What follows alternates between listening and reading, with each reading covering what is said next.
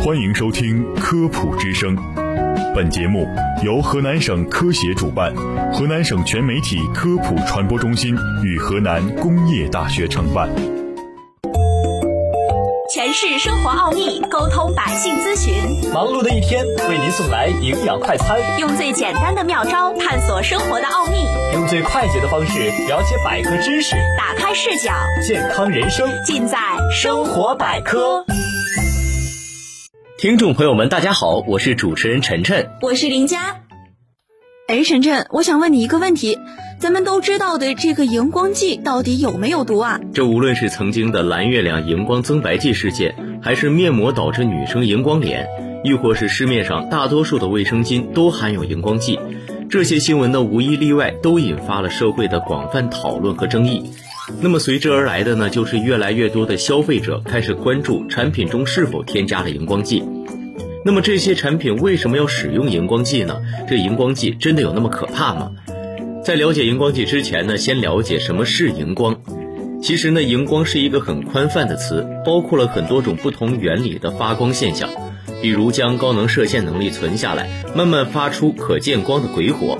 利用人工化学反应发光的荧光棒；利用生物化学反应发光的萤火虫；维多利亚多管发光水母，在荧光蛋白基因的作用下，能够合成绿色荧光蛋白。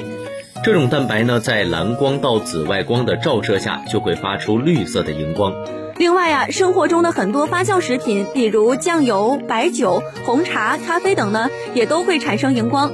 荧光本身呢，只是一种物理现象，你看到的荧光呢，就是一种可见光。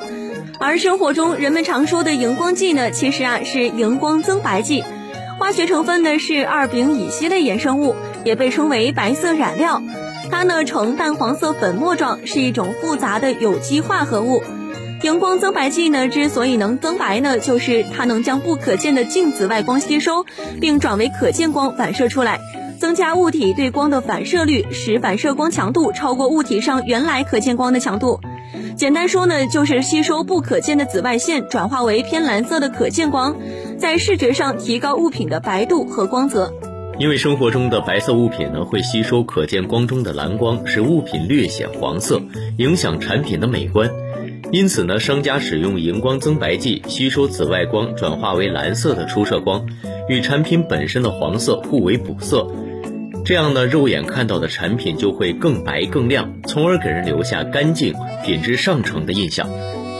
荧光增白剂呢，因为它特殊的增白增艳效果，最早呢被应用在纺织行业当中。现如今，荧光剂出现在我们生活的方方面面，无论是我们身上穿的衣服，还是厨房的洗涤产品、办公文具，或多或少都有荧光剂的成分。几乎可以说是有白色的地方就一定有荧光剂。生活现实中啊，总有一些微商和自媒体呢将荧光剂毒药化，于是呢就有了大家经常听到的荧光剂致畸、致癌、荧光剂致女性子宫疾病等等一系列言论。那么，生活品添加荧光增白剂是否真的危害我们的身体健康呢？其实啊，早从二十世纪五十年代开始呢，国外的机构与企业呢就针对荧光剂的安全性进行了全面深入的研究。没错，那研究结果也表明，荧光增白剂对皮肤和眼睛没有刺激性，没有皮肤致敏性和光毒性，经口毒性和经皮毒性为无毒或者低毒，也没有致癌性。更没有生殖毒性和致畸性，也没有致突变性。目前呢，在医学上还没有一个关于荧光增白剂是否对人致癌的权威定论。那么，究竟荧光增白剂摄入多少会对人体健康造成危害呢？目前也缺乏相关的研究数据。欧盟洗涤剂协会的测试报告《家用洗涤剂成分对人体和环境影响的风险评估之荧光增白剂 （FWA-5） 中。对于荧光增白剂的毒理性研究结果表明，荧光增白剂无致癌反应。科学家们对荧光剂做了几十年研究，都没有发现值得警惕的问题，所以啊，大家也不必杞人忧天了。但是对于极少数个体来说，确实存在过敏反应的可能性。但是引发过敏反应所需要的荧光剂量远大于日常接触量，